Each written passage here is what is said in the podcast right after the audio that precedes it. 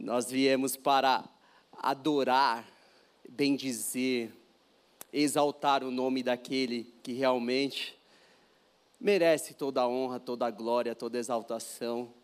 E para compartilhar um pouco também daquilo que o Senhor está fazendo na terra. Você quer que o Senhor está trabalhando? E você está fazendo parte disso? Por que, que diminuiu os améns?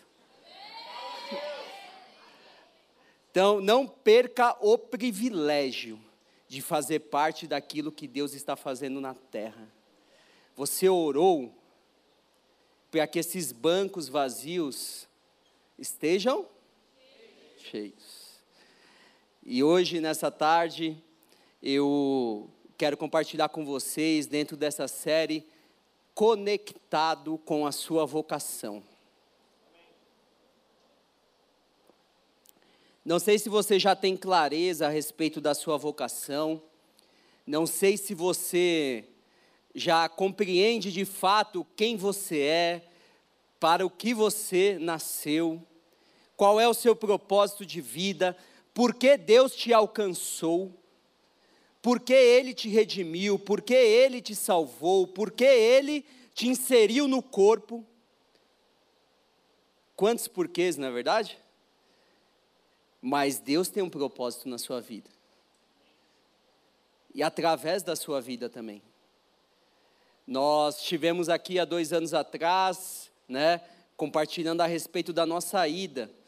E agora eu estou trazendo notícias de Cajazeiras para que vocês continuem orando, nos sustentando, para que vocês continuem também participando disso. Já pensou uns 10 radicais lá, pelo menos? Não é difícil, nós estamos em quantos aqui? Uns 100? Um pouquinho mais? Pouco mais, né? Ó, 10%, vamos colocar? É difícil? Já pensou essa banda linda, esse menino aqui que eu não conheço ainda, mas vou conhecer? Vou dar um abraço e um cheiro nele. Quem estava ministrando? Ibrahim. Ibrahim? Então, quero conhecer ele também. Quem sabe ele não vai para Paraíba nos abençoar lá? Hã? Não é? E daí, nós podemos fazer uma bagunça santa lá. Nós podemos realmente alcançar alguns adolescentes. Nós já temos dois novinhos que chegaram agora, que estão prontos para o batismo logo, logo.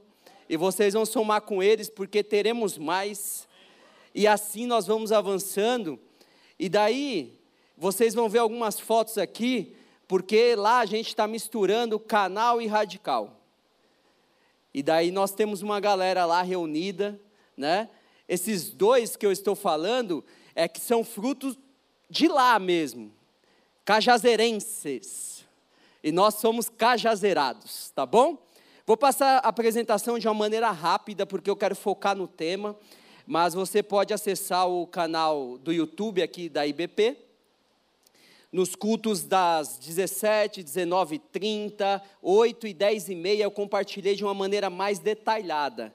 Daí você pode pegar os testemunhos lá, você pode deixar Deus falar com você, com essas histórias, eu creio que Ele vai falar. Mas nós vamos focar aqui, então fiquem atentos, porque em algum momento dessa ministração, dessa reflexão, Deus pode falar para você assim, ó, foi para isso que eu te criei. Foi para isso que eu te alcancei. Tá bom? Cajazeiras é uma cidade no Alto Sertão da Paraíba. Nós chegamos lá em fevereiro do ano passado e o Ministério de Missões da Igreja Batista do Povo, expansão, né? Tem esse trabalho aí com expandir também que nós temos assim muito carinho. Por quê? Aquelas setas ali, porque nós estamos sendo enviados para todas as direções mesmo. Nós somos aqueles que o Senhor tem nas suas mãos e Ele conduz de acordo com a sua vontade, que é boa, perfeita e agradável. E talvez você vá para um contexto difícil, como do seu colégio, da sua universidade, se tiver já universitários aqui em nosso meio. Talvez até você já seja adulto e esteja nos ouvindo para o seu ambiente de trabalho. Mas ele também envia para o Nordeste, para o sertão nordestino, para o norte, para Amazonas, para outros países, até os confins da terra. E daí, nós hoje, como Igreja Batista do Povo, estamos dessa forma, lá no sertão nordestino. Temos algumas localidades e eu não vou gastar mais tempo com isso, porque tem muita coisa para falar aqui. Então tá ali, o Caio não quis subir, mas olha a foto dele aí. Aplauda a vida do Caio aí, aplauda o Senhor pela vida dele. Nós amamos o Caio, o Caio é muito especial, assim como o Vini é um presente de Deus para nós.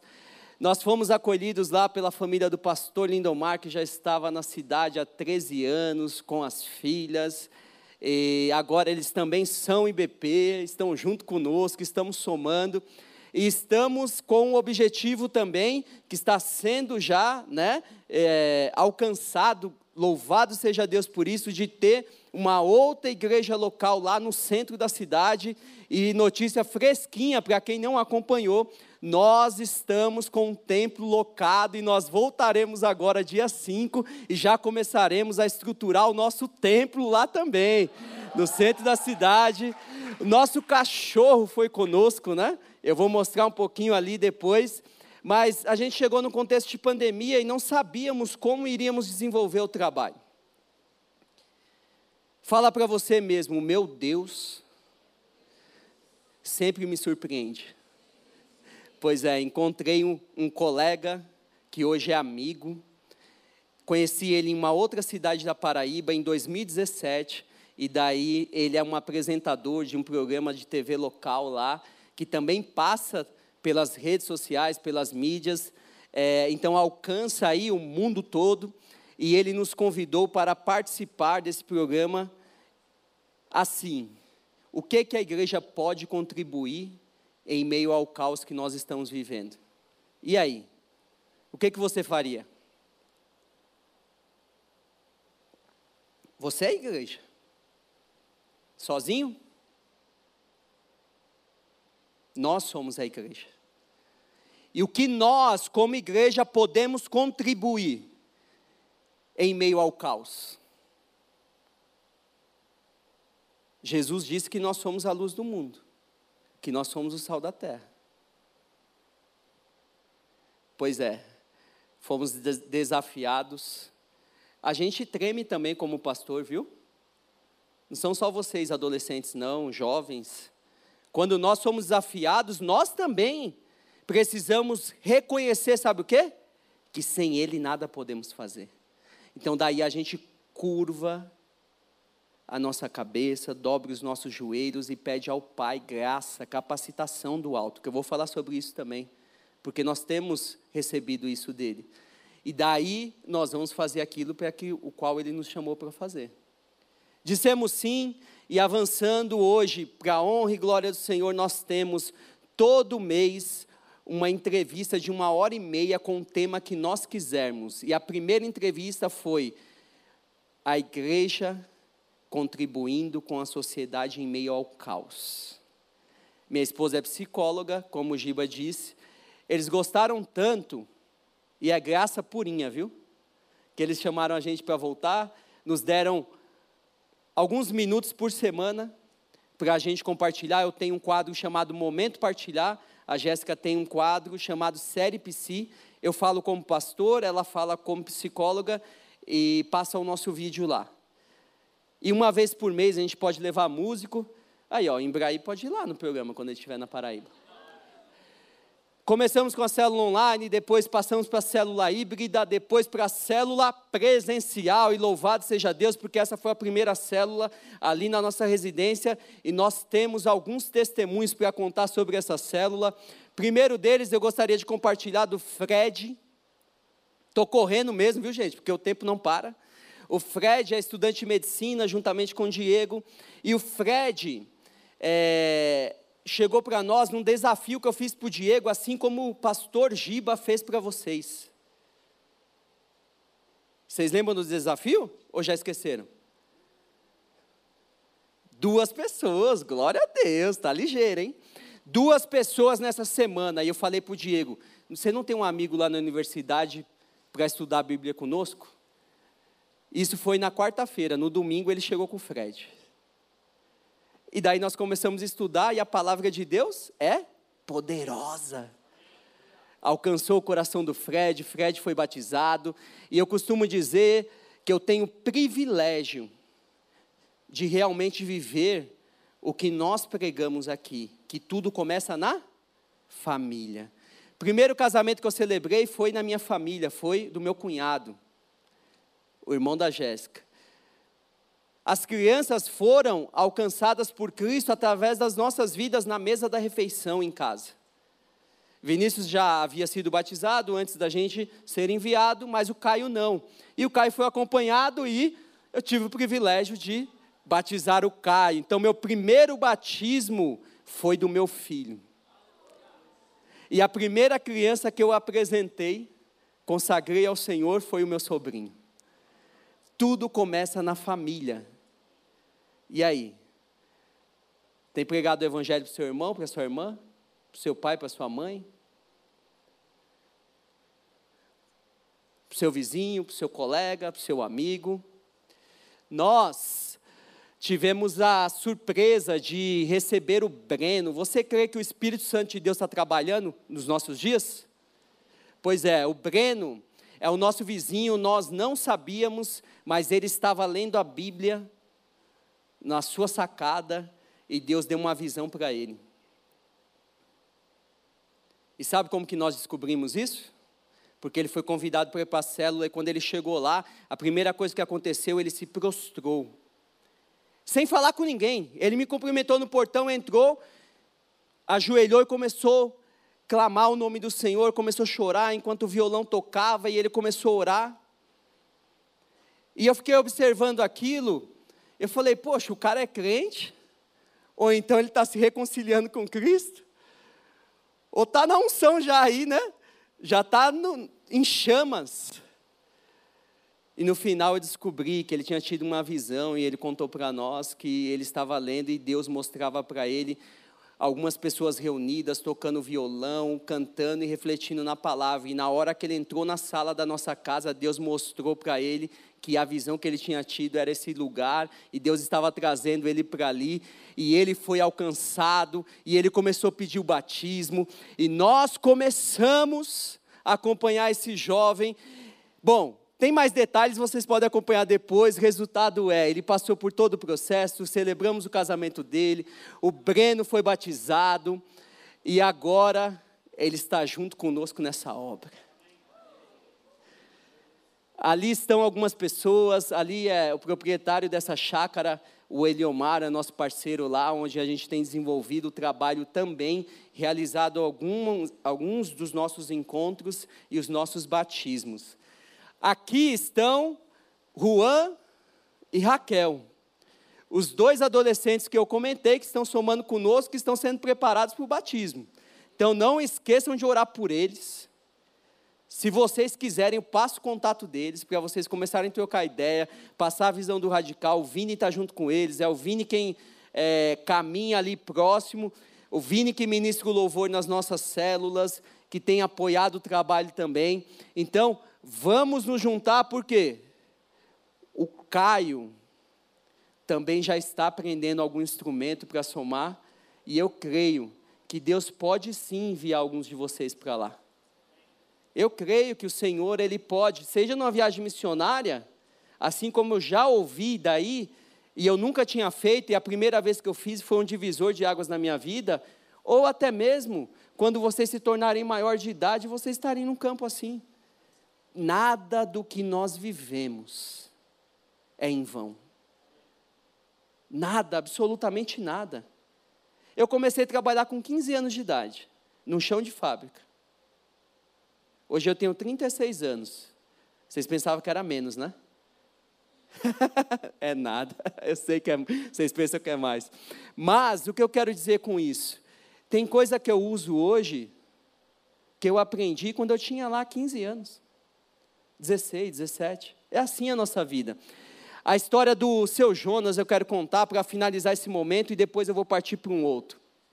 Eu tenho até às 18. 18? Ótimo. Seu Jonas trabalha com coleta de recicláveis. Conheci o seu Jonas na porta da minha casa. Quando eu fui, servi um copo com água para ele. Peguei amizade com o seu Jonas. Seu Jonas se tornou parceiro. É aquele que não falta em nenhuma célula. Inclusive tem nos ajudado na célula de sexta-feira, que eu vou mostrar daqui a pouco. Mas o seu Jonas tem um contexto muito simples. E da mesma forma que o Giba falou para vocês aqui, paga um dog aí, certo? Para alguém, vamos arrecadar os alimentos. O seu Jonas estava precisando de uma força nossa. E nós arrecadamos, nós contribuímos, mas eu estava orando no, em dezembro, lavando o quintal e orando. Como que nós podemos ajudar o seu Jonas com a ceia de Natal? Passaram duas horas, um amigo aqui de São Paulo, aqui da Igreja Batista do Povo, me telefonou e disse: Pastor, tem uma família aí para a gente abençoar? Eu falei: Ô, se tem. Então me fala dessa família. Bom, falei de todo o contexto, falei que tinha esposa, filhos, neta, bisneta. Ele falou: então é o seguinte, você administra aí, pastor, que eu vou mandar uma oferta aqui para vocês fazerem uma ceia para essa família. Bom, compramos tudo, absolutamente tudo, inclusive presente para as meninas, para as menorzinhas. E quando a gente entregou tudo isso, eles se alegraram, celebraram, se emocionaram, mas não contaram nada. Só que antes de vir para cá, o seu Jonas disse que eu podia compartilhar isso. É por isso que eu estou compartilhando com vocês. Ele falou, pastor, aquele dia que o senhor chegou com um carro e descarregou tudo aquilo e nos presenteou, eu estava perguntando para Deus como que ia ser a minha ceia de Natal. E sabe o que, que tinha na minha geladeira? Uma garrafa de água. Deus cuida de nós. Deus moveu uma pessoa, tocou no coração dela aqui em São Paulo, para falar comigo que estava lá na Paraíba, para que isso chegasse à família do seu Jonas. Você não faz ideia, mas você é resposta de oração para alguma vida. Alguém está orando nesse momento, clamando, e você tem o privilégio de ser a resposta para essa vida que está clamando ao Senhor. Não perca a oportunidade, o privilégio de ser realmente um abençoador. Um abençoadora. Porque Deus nos abençoou para a gente abençoar. Avançando, recebemos visita dos nossos familiares, somos muito bem cuidados por vocês e por eles. O nosso cachorro também é cuidado. Ele recebeu essa bola, sabe quando? Início de fevereiro. E foi enviada daqui de São Paulo, de um membro da Igreja Batista do Povo. Eu fiquei impactado com isso. Eu falei, vocês são fantásticos, eu não posso deixar de colocar essa foto. Ele foi de carro conosco, né? 2.560 quilômetros, você vai para a Baixada, você já reclama que está demorando, né? Agora, três dias dentro do carro, com o cachorro, ultrapassando carreta e caindo em buraco. E aí, bora para cima? Ué, vocês têm energia demais, bora gastar com aquilo que é propósito. Olha aí, ó. Recebemos a visita do nosso pastorzão, pastor Samuel, recebemos a visita da Sônia, uma das missionárias aqui da igreja, lá da, do pessoal lá do Grajaú, do sul do Brasil, do Leomar e assim por diante. Viagem missionária! Tem, tem os missionários aqui que estavam na viagem, não tem? Ô oh, glória, aplauda aí a vida da Ana, ela estava lá. Cadê a Pati? Está aqui também? A Pati também estava lá, tá vendo? Ó, já tinha radical lá, viu, pastorzão? Tá vendo aí? Glória a Deus. Bom, Tivemos lá, ali é na comunidade de ciganos, tá certo? E aqui é onde o trabalho aconteceu também para que nós pudéssemos iniciar essa célula. Essa célula nós atendemos crianças e adultos, acontece na Vila Nova, é a célula Vida Nova, todas as sextas-feiras às 19 horas. Aí tem a galerinha para vocês estarem orando. Trabalhamos na zona rural também, envolvendo os profissionais. Você será um médico para a glória de Deus. Você será um advogado para a glória de Deus. Você será um profissional autônomo, empreendedor para a glória de Deus. Professor e assim por diante. Qualquer que seja a sua profissão, tem que ser para a glória de Deus e para o serviço. E aqui está o ponto de encontro, e eu quero falar um pouquinho dentro disso, porque eu quero desafiar vocês, para vocês estarem orando, mas também sonhando em estar lá. Ponto de encontro foi um projeto que Deus nos deu em 2020, quando o Senhor começou a falar ao nosso coração que seria um trabalho num local público, céu aberto. E mapeando a cidade de Cajazeiras, Cajazeiras tem duas universidades federais e uma particular bem importante, tá certo? O público lá é jovem, tem as pessoas de idade mais avançada, mas tem muito jovem. E os jovens não têm nenhum local saudável para eles se relacionarem, inclusive os jovens da igreja. Muito jovem da igreja não conhece outro jovem da igreja, porque fazem parte de igrejas locais diferentes. E nós pensamos assim: nós precisamos trabalhar com unidade, é a unidade do corpo, é o povo de Deus se reunindo e testemunhando a respeito daquele que é o nosso Senhor. E daí Deus começou a falar comigo a respeito disso, compartilhei com a Jéssica, fomos escrevendo o projeto, o projeto ficou pronto, fomos para Cajazeiras depois de um ano. E agora, em 2022, foi quando Deus abriu a porta para a gente começar esse projeto. Em janeiro foi o nosso primeiro encontro. Eu me recordo que nos primeiros encontros, Jéssica, eu e os meninos íamos para lá. Aqui é um açude. Alguém já viu açude? Já viu? Legal. Para quem não conhece, as águas da chuva vai pegando um caminho e ela é represada em algum lugar. E a represa que tem é a parede do açude. A esse local é chamado açude grande, tá certo? E a praça que fica ali na beira do açude é o Leblon, que é mais bonito que o Leblon do Rio de Janeiro. Eu brinco assim, sabe por quê? Porque eu não conheço do Rio ainda, eu só conheço de Cajazeiras, então é o mais bonito, pra, pelo menos para mim é. O pôr do sol é maravilhoso, o céu de Cajazeiras é lindo. E daí o conselho de pastores perguntou se nós não tínhamos alguma coisa para proporcionar aos jovens. Bom, o projeto estava pronto. Mas pega essa aí. Tudo isso serve de introdução para a mensagem, tá?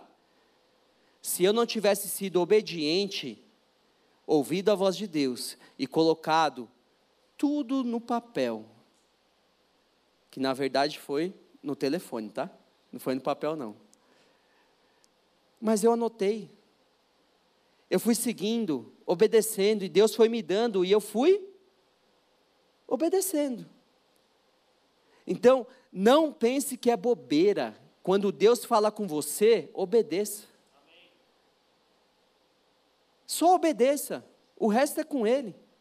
E daí, eu apresentei o projeto, eles toparam. Nós começamos com 5, 10, 15, 20, 50. Tem cinco igrejas lá se reunindo. Denominações diferentes, mas com o mesmo propósito acolher as pessoas e proporcionar a elas o quê? Relacionamentos saudáveis. Você precisa, eu preciso, nós precisamos de relacionamentos saudáveis. E daí a gente tem avançado lá também, visitando as outras igrejas, chá de mulheres, que a Jéssica está iniciando Mulheres no Espelho, alguns trabalhos com, trabalhos com as crianças, trabalhos com os casais, e também nós curtimos esporte. Quem gosta de vôlei de areia aí? Lá tem umas quadras top. E daí a gente se reúne com jovens, com os adolescentes para jogar vôlei. E tudo isso é possível, como o pastor Giba já disse aqui, porque vocês estão nos sustentando.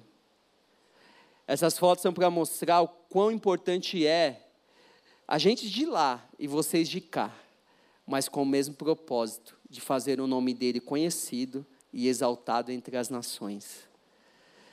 Próximos passos que nós temos: formação da equipe, estruturação do templo, definição e início dos projetos sociais. Nós vamos começar com o projeto atendendo aquelas crianças, projeto de contraturno escolar. Todos vocês são bem-vindos para somar conosco.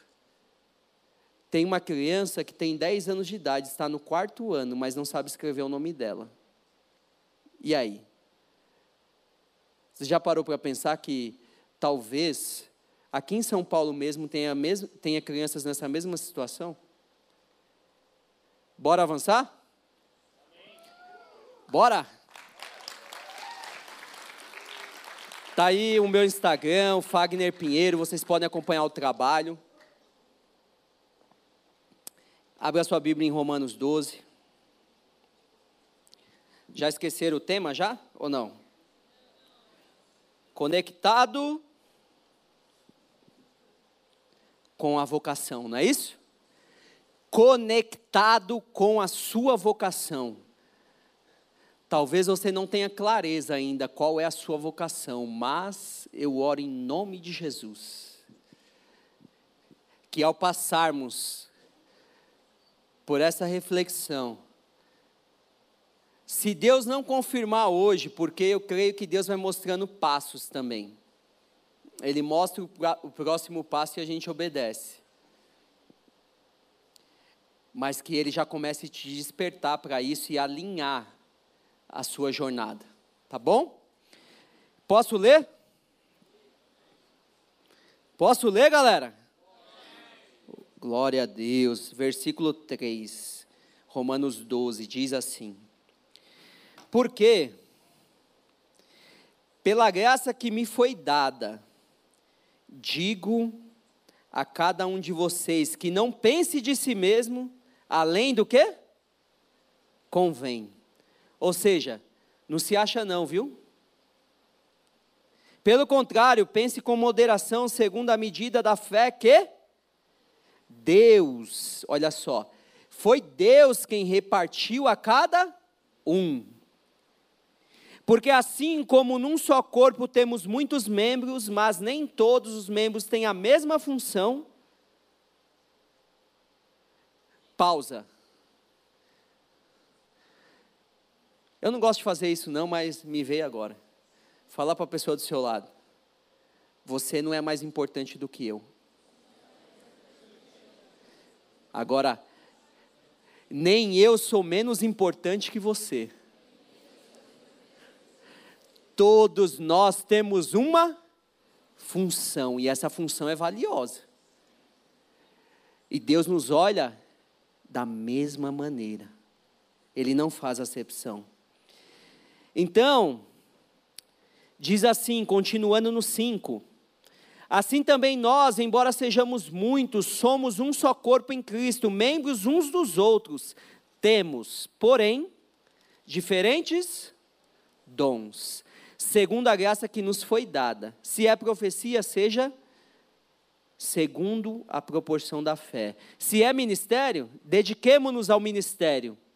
O que ensina, dedique-se ao ensino. O que exorta, faça-o com dedicação, o que contribui com generosidade, o que preside com zelo, quem exerce misericórdia com alegria. Espírito Santo, nós somos totalmente dependentes do Senhor e sabemos que, como membros do teu corpo, tu és o cabeça, Cristo. Nós somos os membros. E os membros têm funções eu peço Espírito Santo de Deus, fala aos corações de uma maneira muito específica, dando convicção qual é a vocação de cada um dos meus irmãos e irmãs, para que, conhecendo as suas vocações, eles possam realmente obedecê-lo e obedecendo, eles possam praticar aquilo que o Senhor deseja que eles pratiquem. E fazendo isso, o teu nome seja glorificado, em nome de Jesus. Tem um autor que eu gosto bastante, o Peter Escaseiro. Ele diz que a maioria de nós morre sem saber quem é.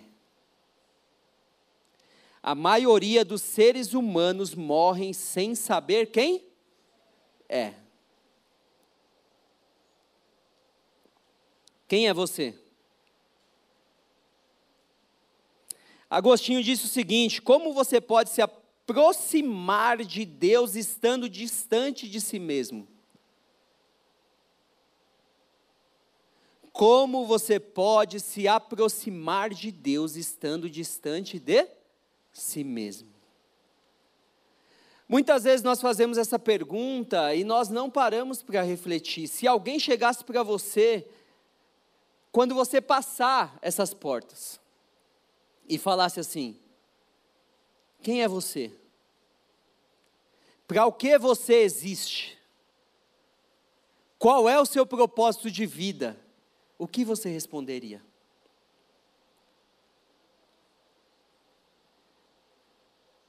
O Calvino, ele também disse, e não estou falando de teologia, só estou falando a respeito de algumas frases que nos fazem refletir. Ele diz o seguinte: a verdadeira sabedoria substancial consiste quando inteiramente nós descobrimos duas coisas. A verdadeira sabedoria, olha só, quando nós descobrimos duas coisas quem é Deus e quem nós somos.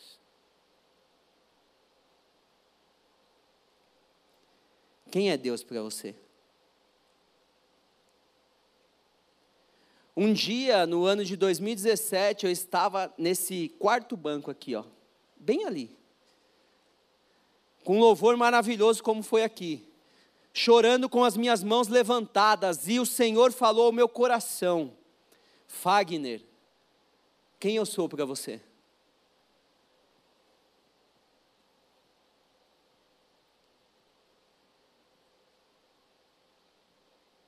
É muito importante nós termos essa fé racional, como está descrita nos versículos anteriores desse mesmo capítulo que nós lemos, porque o nosso culto tem que ser racional.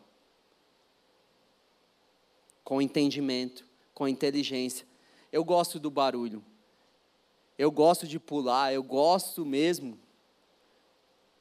Eu estava me contendo ali, porque senão ia ficar sem voz.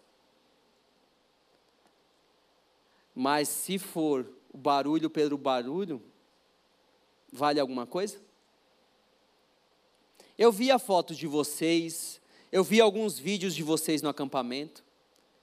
Eu vi como o Senhor falou com vocês, como o Senhor encheu vocês, mas Ele enche com propósito. Quando o Senhor disse ali em Atos dos Apóstolos: Ó, fiquem. Quando vocês receberem o poder, aí sim vocês sairão e serão minhas testemunhas. Nós recebemos poder para testemunhar. Nós só temos coragem de ser testemunhas de Cristo porque nós fomos capacitados pelo próprio Espírito. Senão nós não avançaríamos. Então, para de dizer que você não pode. Para de dizer que você não serve para nada. Para de ficar dando ouvidos para essas bobagens.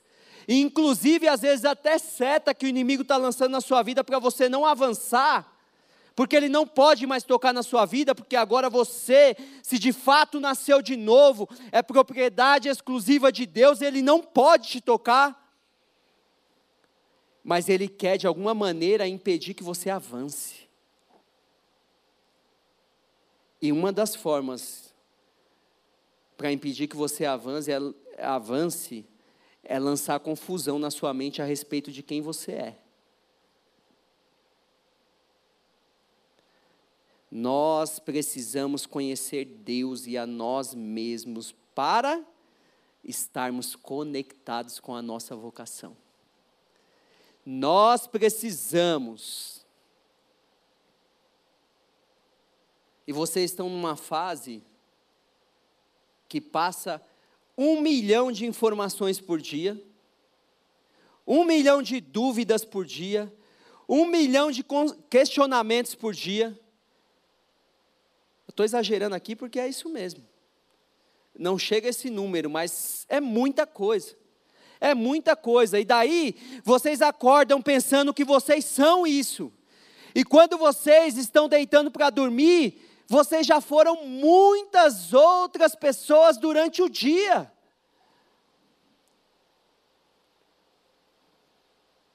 Mas Deus é o único que pode dizer exatamente quem você é. Mas para isso você precisa se aproximar dele. Para isso você precisa estar na mesa, você precisa ter comunhão, você precisa desfrutar do relacionamento que ele já proporcionou a você. Eu não tive o privilégio de me render ao Senhor quando eu tinha a idade de vocês.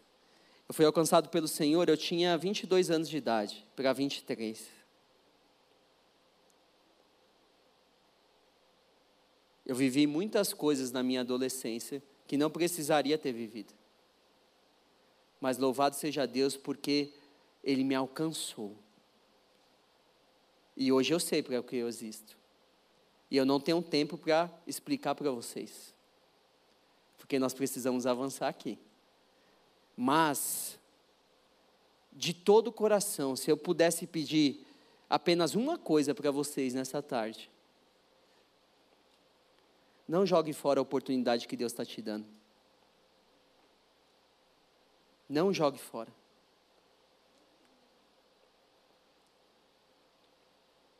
Quem é você e quem Deus é para você. Vamos ver o que a Bíblia ensina então? Podemos? Olha aí no versículo 3, diz o quê? O que que diz aí? Porque pela graça que me foi dada, digo a cada um de vocês, é o apóstolo Paulo, escrevendo aos Romanos, certo? Que não pense de si mesmo além do que convém. Então, você não pode pensar além, mas você não pode pensar menos também. Poxa, as meninas vibraram ali com o acampa dentro, né? Não foi isso? Identidade. Quem é você em Cristo? Vocês estão aprendendo isso, não estão? Vocês estão se aprofundando nisso. Os meninos também, eu creio que sim. Talvez ainda não tenha esse acampa dentro, ou tem? Já foi? Então tem.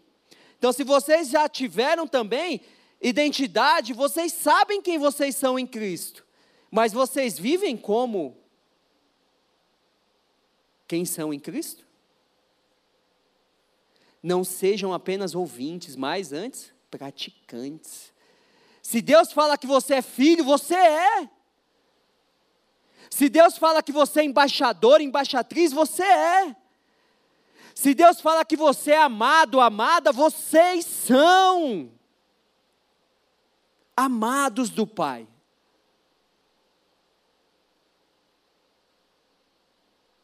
Mas daí acontecem as circunstâncias do dia a dia, as dificuldades, às vezes até palavras, aí a gente até diz assim, numa linguagem mais pentecostal, o enviado vem, a enviada vem.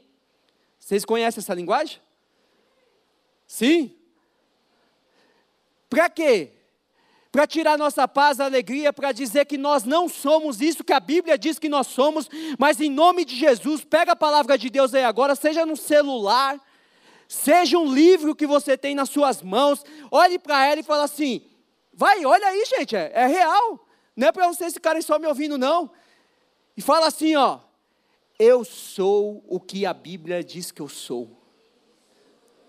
Com coragem, bora! Eu tenho o que a Bíblia diz que eu tenho. Aplauda o Senhor por isso. Você crê nisso? Então aplaude o Senhor. Você tem um pai que é perfeito.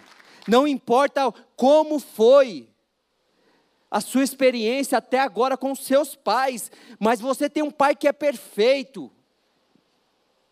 E ele não é homem para mentir, a gente diz isso muito de boca cheia. Nem filho do homem para se arrepender, mas só que acontece alguma coisa, a gente já pensa que Deus prometeu, mas não vai cumprir. Que Deus disse que eu sou, que a Bíblia diz que eu sou, mas eu não tomo posse disso e vivo de uma maneira totalmente diferente do que a Bíblia diz que eu. Por quê?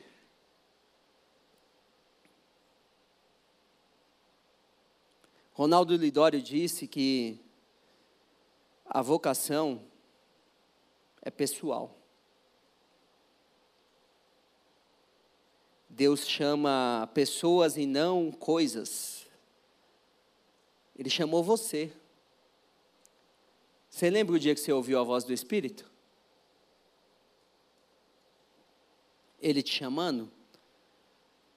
para você se arrepender, para você confessar os seus pecados, para você confessá-lo como Senhor e Salvador da sua vida, e você se derramou e você fez isso. Então, ele te chamou assim, pessoal. Ele não chama instituições, ele chama a gente. A instituição faz parte para a nossa organização, mas ele primeiro chamou as pessoas. Ele nos chamou individualmente, nos ajuntou para vivermos como igreja local e para nós nos organizarmos, nós temos uma instituição e louvado seja Deus por essa instituição, por quê? É um lugar que eu posso estar seguro também. Foi Deus que fez assim. Você é abençoado de estar aqui? De ter esse local para sentar? Está muito gelado aqui? Alguém do radical pode nos ajudar? Uma pessoa só, para não sair mais de um, e avisar lá que está, porque eu estou vendo que tem muita gente com frio. E eu estou preocupado com isso. Obrigado, Bárbara.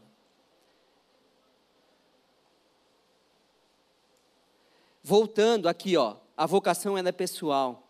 Ela é intransferível. Não adianta você receber um copo de água que Deus deu para você e você falar assim: "Ah, não, o seu nome Clara, toma, pega aí. Eu não posso transferir para ela, porque Deus te chamou para você viver exatamente aquilo para que Ele te chamou. Não foi para a Clara. Ele chamou a Clara para viver aquilo que ela precisa viver. Então não adianta você querer transferir. A vocação também, ela é incontestável. Quando Deus fala, acabou. Ou você escuta e obedece, ou você escuta e desobedece. Não tem mais essa de ficar, ah, Deus, mais isso, mais aquilo. Deus falou, acabou. E não adianta você fugir. Vocês conhecem a história do Jonas? Deus está no nosso encalço, para a gente viver exatamente aquilo que Ele tem para nós a vocação também é comunitária. Deus chama para toda a igreja, não é para você ficar sentado numa redoma, vivendo aquilo que Deus te chamou. Não, Ele te chamou para servir. Para o ajuntamento, para a comunhão, para o cumprimento da missão juntos. Deus nos chamou para isso. Mas no versículo 4 nós vemos um chamado geral, ó porque assim como num só corpo temos muitos membros, isso fala do quê? Que ele nos chamou para um corpo, chamado geral.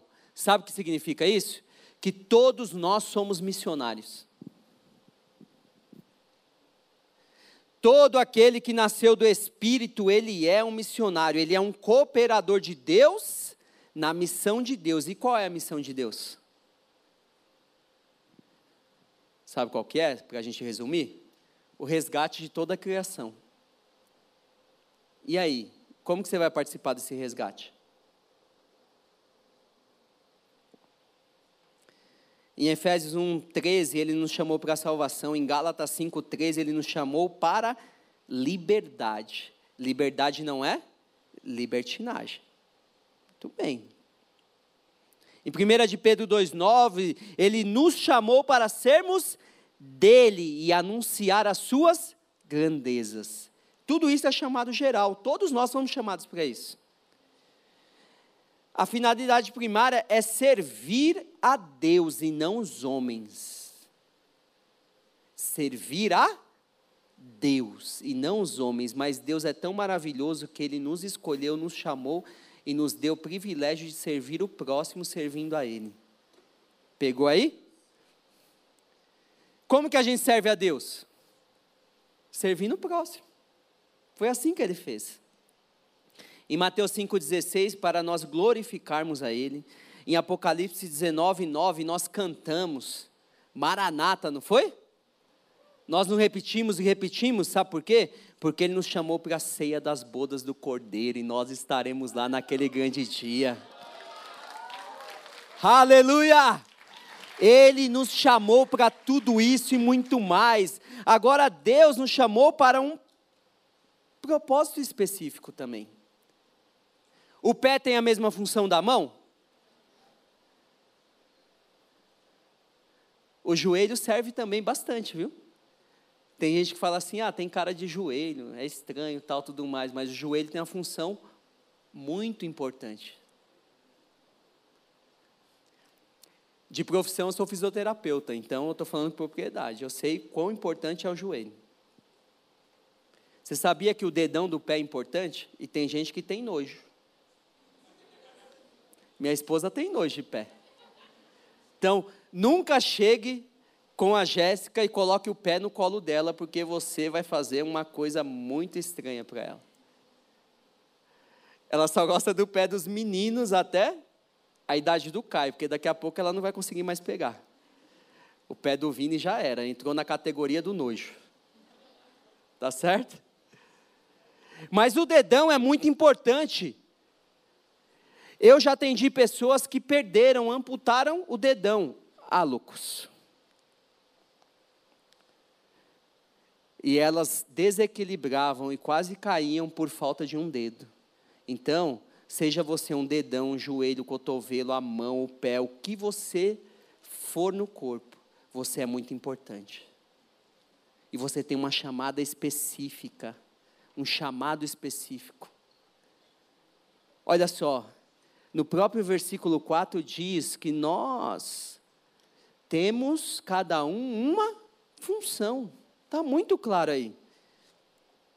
E olha que interessante, Abraão foi chamado para sair da sua terra e ser pai de uma grande nação, Moisés para conduzir o povo durante quatro décadas, Josué para conquistar uma terra que por ele, pelo Senhor, foi prometida, Davi para ser rei sobre o povo de Deus. Jeremias para ser profeta em tempos de caos, Jonas para ir onde ele não desejava. Então Deus pode te chamar para ir aonde você não quer ir. Mas é melhor é obedecer do que sacrificar. Maria para ser a mãe do Senhor Jesus Cristo, os discípulos para serem pescadores de homens. Barnabé e Saulo para evangelizar os gentios, Timóteo para pregar a palavra. Você foi chamado para quê? A igreja tem pelo menos sete propósitos. E nós vemos isso no versículo 5, que Deus, Ele deu os dons para a edificação do corpo. E eu queria falar de sete propósitos rapidamente para pregar a palavra, para adorar a Ele, para termos comunhão com Ele, com os membros do corpo. Para oração, Deus nos chamou com esse propósito. Deus nos chamou também para a santidade. Nós fomos separados.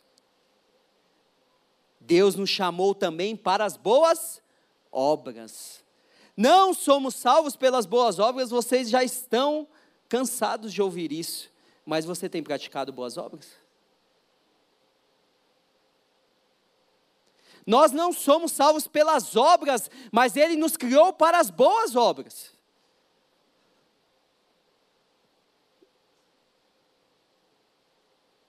Nós vivemos numa sociedade o tanto quanto egoísta. Só olhamos para o nosso umbigo, e alguns ainda falam embigo.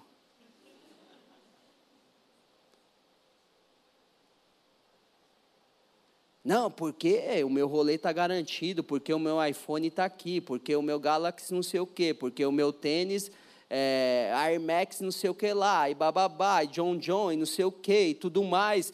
Então, o meu jogo está aqui, o meu, é, minha viagem foi a top e tal, e isso, aquilo. Beleza, desfrute daquilo que o Senhor está te dando, mas não pode parar em você, porque a bênção que Deus derrama sobre a sua vida é para você abençoar. Propósito. Deus nos chamou, sabe para quê também? Para evangelização.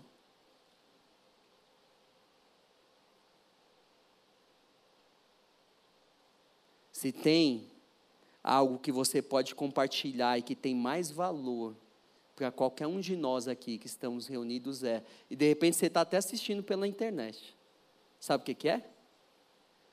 É o amor e a graça que Ele já derramou sobre a sua vida. São as misericórdias deles que não têm fim, se renovam a cada amanhecer. Você tem comunicado isso? Você tem compartilhado? Você tem derramado sobre a vida do outro aquilo que você já recebeu? Aquilo que já foi derramado sobre a sua vida?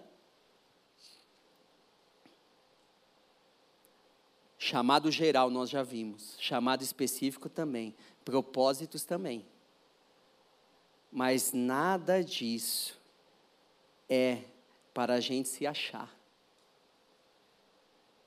Se Deus te chamou para pregar o Evangelho, pregue, para a glória dele e se obedeça.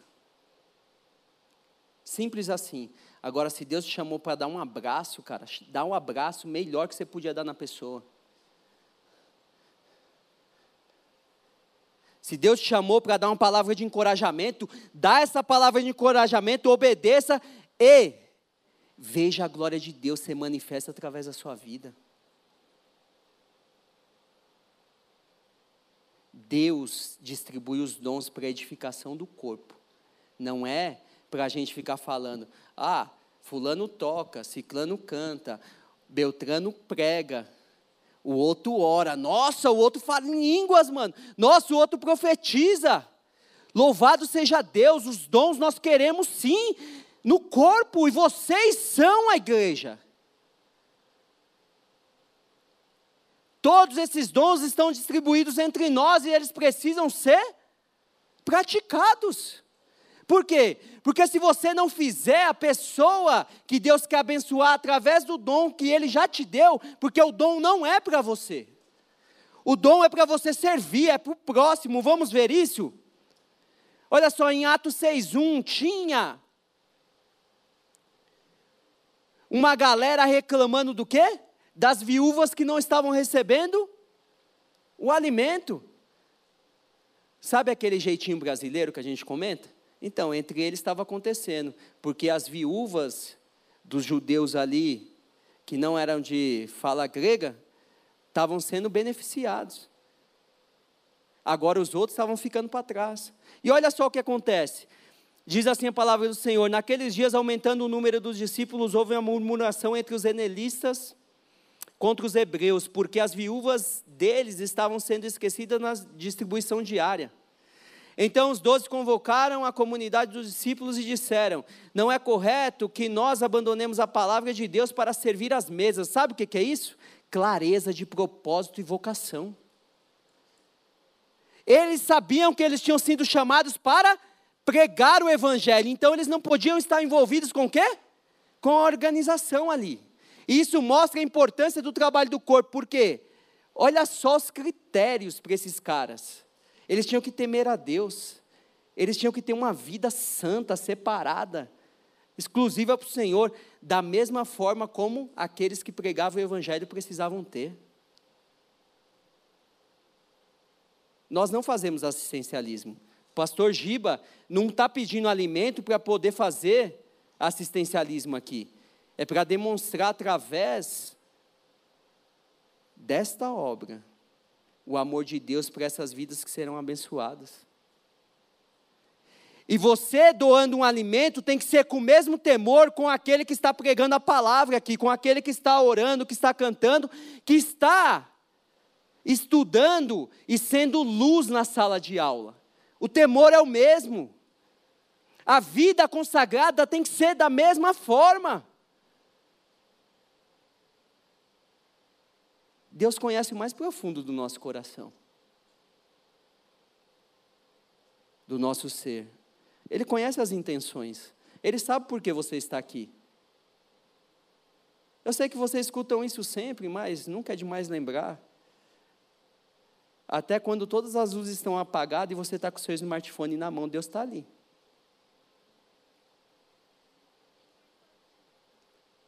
Mas Ele te chamou para algo muito maior.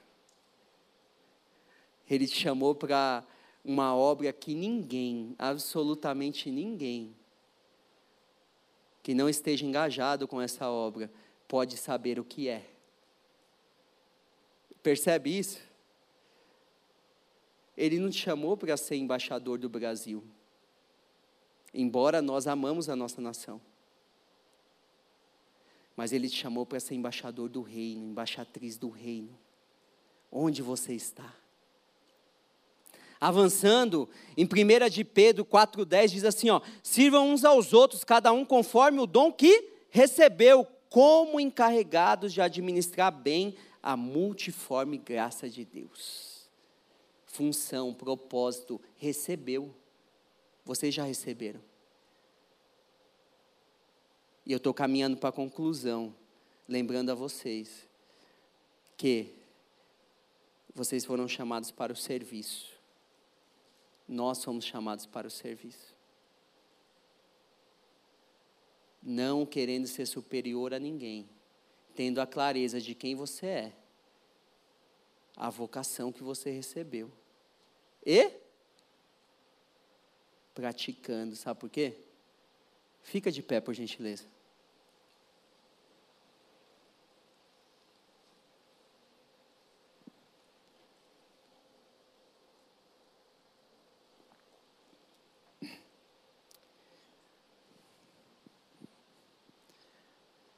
Quem já nasceu de novo aqui? Dá um sinal com a sua mão. Você tem convicção, você fala assim: Eu sou filho de Deus.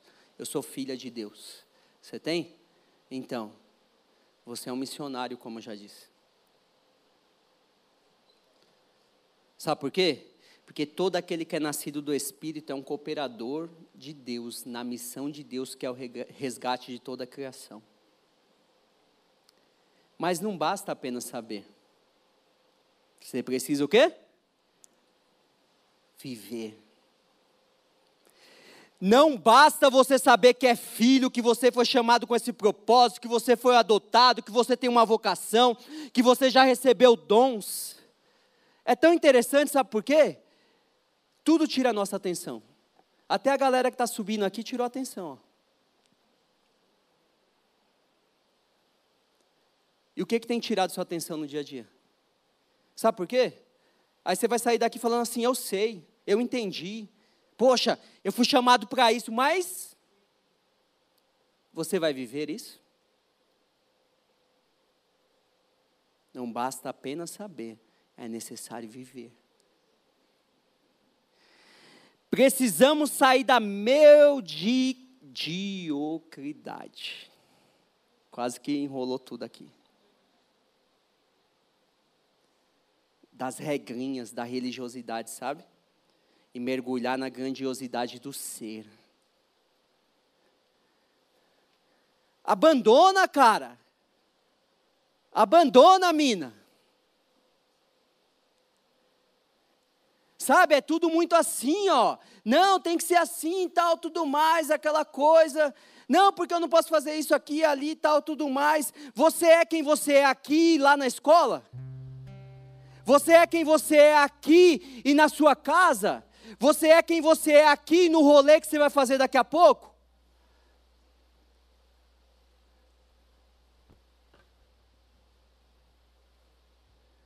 Abandona as regrinhas, a religiosidade e mergulha no que você é. Seja aquilo que você já sabe que você é.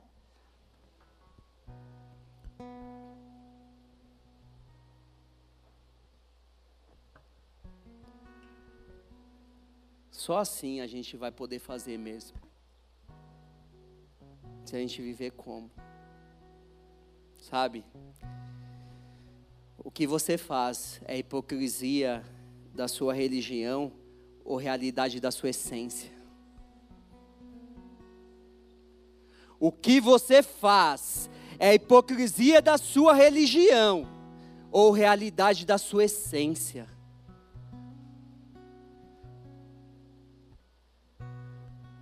Em nome de Jesus. Enquanto esse louvor toca, se você de alguma maneira foi tocado pelo Senhor, no sentido de que Deus está te mostrando quem você é, quem Ele é e a vocação que você tem. Lembra que eu falei do passo? Em 2012 até 2016, Deus falou comigo que eu tinha que ir para o seminário. Um passo. Eu demorei quatro anos para obedecer. Mas quando eu obedeci, em 2018, Ele me mostrou o próximo passo. Que nós iríamos para Paraíba.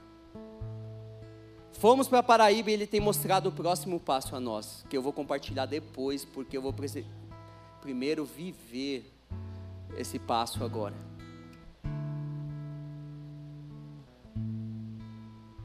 Mas eu sei que tem muitos mais passos nessa jornada para nós caminharmos e darmos. Então, dá o passo em obediência agora. Vem aqui, eu quero orar por você, junto com o pastor Giba, junto com a galera do Radical que está aqui, a liderança. Nós queremos orar por vocês, dizendo que a melhor coisa é você estar no centro da vontade de Deus. E para você estar no centro da vontade de Deus, você tem que conhecer a sua vocação. Mas não basta apenas, conhecer. Você tem que estar conectado a ela e viver a sua vocação. Amém? Feche seus olhos. Não se preocupe com quem está ao seu lado. O louvor será tocado, cantado. Enquanto isso acontece, você vai dar esse passo em obediência. Você virá aqui. E eu creio, em nome de Jesus, que eu ouvirei a respeito dessa tarde. Testemunhos lindos que serão contados naquele dia, dia 30 de julho, no culto do radical. Deus falou que eu fui chamado para isso, eu fui chamada para isso. E eu estou obedecendo e eu estou vivendo o milagre de Deus diariamente na minha vida.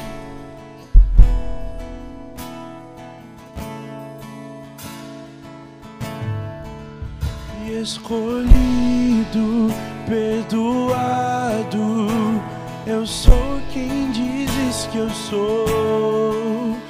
Tu és por mim até o fim sou quem dizes que eu sou, escolhido, perdoado.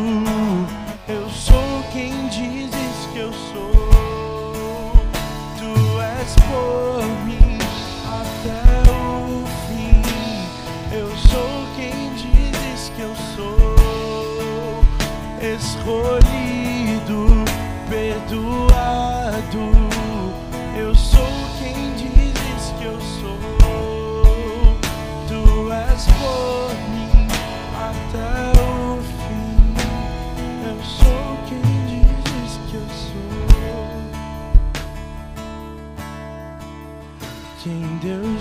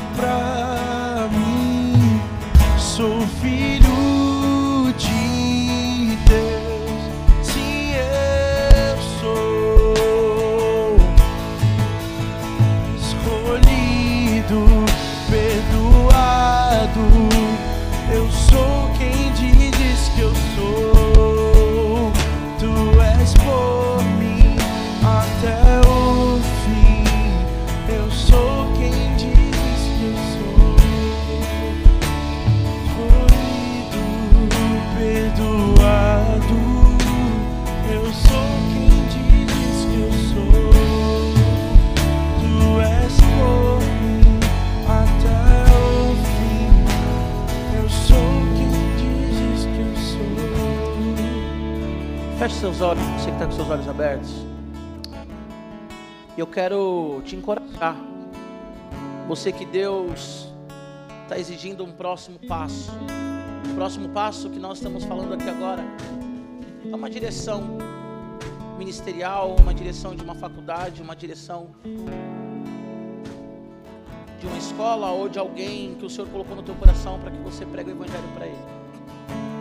Eu lembro uma vez conversando com o pastor Fagner, ele dizendo que ele fez uma oração sobre cajazeiras.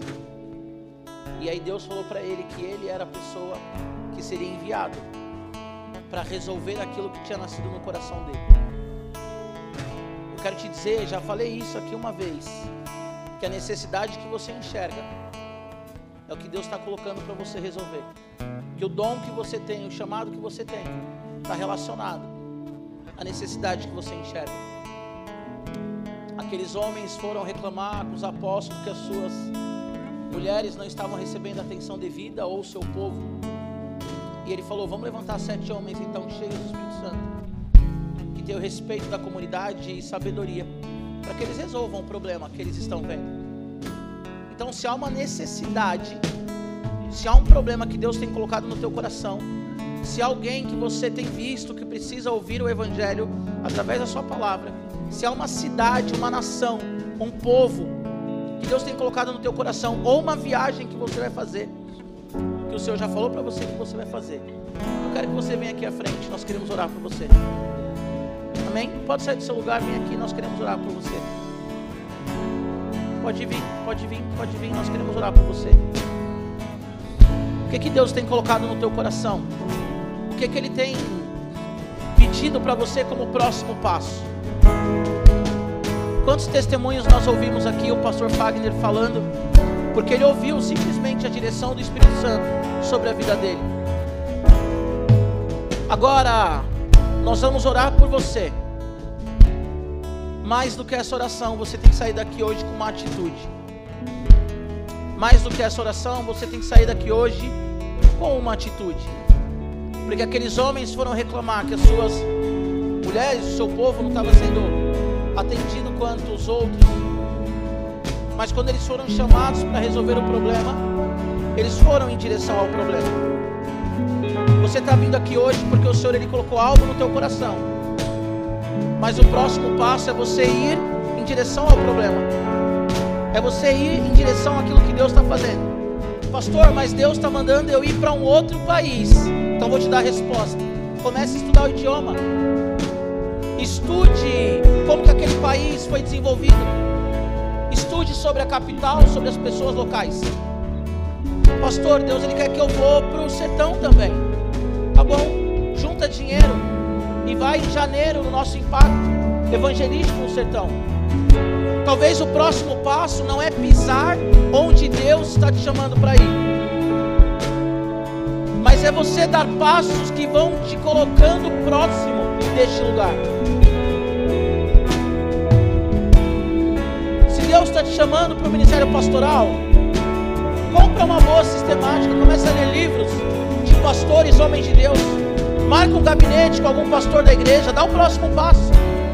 Se Deus está mandando você evangelizar alguém da sua escola que é difícil, sabe qual é o próximo passo? Marca um café, marca um Mac, marca um rolê com essa pessoa. Eu quero desafiar você mais do que receber essa oração, que vai destravar o céu sobre você. É você sair daqui com um passo prático. Se tem alguém que Deus está falando para você orar, quando acabar essa oração, não sai do tempo. Pega o seu celular e fala: Ei, eu quero orar com você, posso? A pergunta que eu quero te fazer agora: qual que é o próximo passo? O que que você vai fazer depois dessa oração? O que que você vai fazer depois desse momento que Deus já colocou no teu coração que você tem que fazer? Qual que é o próximo passo? Qual que é o próximo passo? Falar para o seu pai a faculdade que você quer fazer e explicar que Deus colocou isso no teu coração. Qual que é o próximo passo? Chegar na sua casa e pedir perdão para sua mãe ou para o teu pai. Qual que é o próximo passo? Eu quero que os líderes venham aqui à frente, amém? Eu quero que os líderes orem agora com essas pessoas que estão aqui à frente. Os líderes do VJ, se tiverem aqui ainda, venham orar. Os líderes do Radical, inclusive os que estão do lado de fora, eu quero que venham aqui orar. Eu quero que em nome de Jesus, você que recebeu esse chamado, você que compreendeu esse momento, que em nome de Jesus Cristo você abra o seu coração e você saia daqui com o próximo passo. Vocês que são líderes, por favor, venham orar com a galera. A Jéssica também, se quiser orar, se quiser à vontade. O pastor Fagner. O Vini, que conduzido os adolescentes lá de Cajazeiras. Abra sua boca agora e ora por essa pessoa. Pai, em nome de Jesus, nós colocamos cada um desses adolescentes e jovens no teu altar. Nós sabemos, ó Deus, que o Senhor está ardendo no coração deles agora, colocando uma chama, reafirmando aquilo que já foi falado em outros tempos, falando coisas novas hoje. Mas em nome de Jesus, aquilo que o Senhor está falando, nós clamamos agora que venha destravar no mundo espiritual.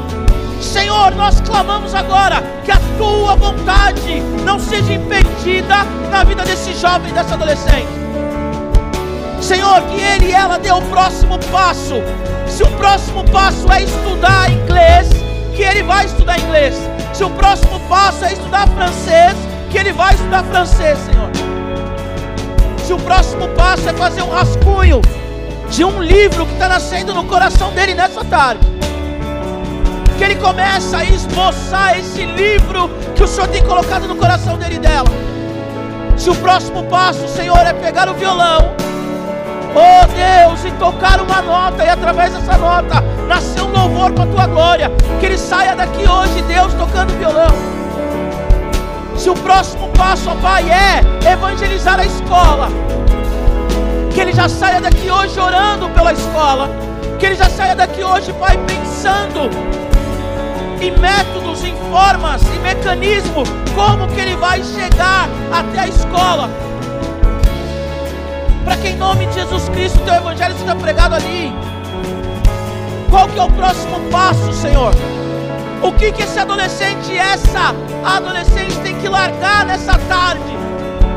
Oh Deus, a tua palavra diz para nós largarmos o pecado, aquilo que embaraça, que nos impede de caminhar. Que em nome de Jesus, vocês que estão aqui, vocês que estão aí nos seus lugares, tira tudo aquilo que impede de caminhar na presença do Senhor e tudo aquilo que te impede de caminhar no propósito do Senhor, na proposta de Deus sobre a sua vida. Se você está vivo, há um propósito. Se Deus está te mandando para o sertão, conversa com seu pai hoje. Se Deus está colocando um projeto para você trabalhar com adolescentes abusadas sexualmente, faça isso. Se Deus ele colocou sobre você um dom, um talento para que através dele você pregue o evangelho, saia daqui hoje já dando o próximo passo. Qual é o próximo passo? Qual é o próximo passo? É um curso novo. Qual que é o próximo passo? É um curso novo. É uma câmera nova. É um tênis, uma chuteira nova. Qual que é o próximo passo? Qual que é o próximo passo? Qual que é o próximo passo para que o chamado do Senhor na sua vida se cumpra? Deus ele falou para Abraão: Abraão, sai da sua terra e da sua parentela. Ele saiu. Deus falou para Abraão: Abraão, me entrega o filho. Ele entregou. Deus falou para Abraão: olha para o céu e veja as estrelas. Ele olhou. Deus falou para Moisés: Ei, tira a sandália dos seus pés, porque aqui é terra santa. E ele tirou a sandália dos pés. Deus falou para os discípulos: segue-me, larga tudo e segue-me. Qual que é o próximo passo? Qual que é o próximo passo? Qual que é o próximo passo? O que que Deus está falando para você fazer? Ei, qual que é o próximo passo? Qual que é o próximo passo? Na direção do chamado, do propósito, da realização daquilo que Deus colocou na terra para fazer. O que que você precisa largar? O que que você precisa pegar? O que que você precisa aprender? Você que está aqui na frente, que ainda não recebeu uma oração, levanta sua mão. Quem está aqui na frente que não recebeu uma oração, levanta a mão. Alguém aqui que não recebeu uma oração, levanta sua mão. Levanta sua mão. Em nome de Jesus, em nome de Jesus. Enzo, olha aqui, ó. Em nome de Jesus. Ora com ele, Mihai. Aqui nós temos três meninas. Eu preciso de três meninas aqui, ó. Três líderes mulheres desse lado, ó. Três. Tá vindo duas, eu preciso de mais uma, amém? Qual que é o próximo passo? O que, que Deus está mandando você fazer?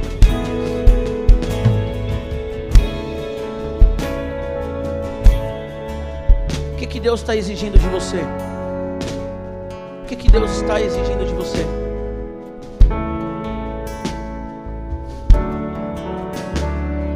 O que, que o Senhor está exigindo de você? Qual que é o próximo passo? Você que está aí no seu lugar, qual é o próximo passo? O que, que Deus está pedindo de você? O que, que o Espírito Santo está falando para você fazer hoje? Em direção ao propósito que Ele tem para sua vida. Qual que é o próximo passo?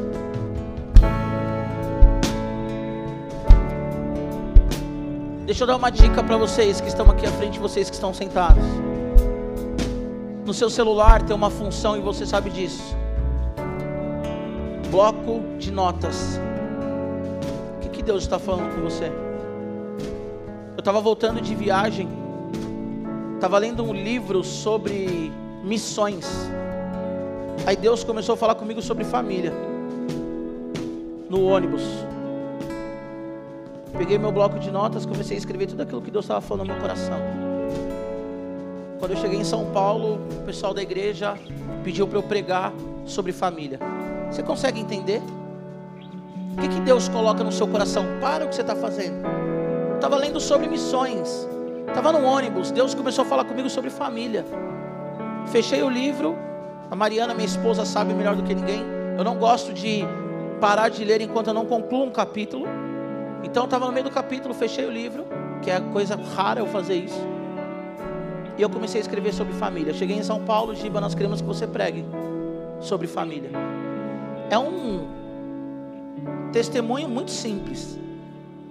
Mas a moral do testemunho é: o que, que Deus está mandando você parar de fazer para que você dê o próximo passo para aquilo que Ele quer que você faça. Então você vai pegar o seu celular, você vai abrir o seu bloco de nota e você vai anotar aquilo que Deus quer que você faça. Amém? Você que está aí no seu lugar, você que está aqui, pega o seu celular agora, em nome de Jesus. Pega o seu celular. Quem está orando, continua orando. Pode voltar. Os que já receberam oração, pode voltar para o seu lugar. Todo mundo, pega o celular, agora é a hora. Opa, o pastor falou para pegar o celular no culto? É, agora é a hora. Pega o seu celular aí. Abre agora no bloco de notas. Você vai ter três minutos. Três minutos para anotar aquilo que Deus quer que você faça. Qual é o próximo passo? Pegou o celular, gente? Pegaram o celular? Coloca aí no bloco de nota. Qual é o próximo passo em direção àquilo que Deus revelou para você? É comprar uma câmera nova? É comprar um livro? É ir em uma palestra? É mandar uma mensagem para alguém? Anota aí no bloco de nota. É pedir perdão para alguém?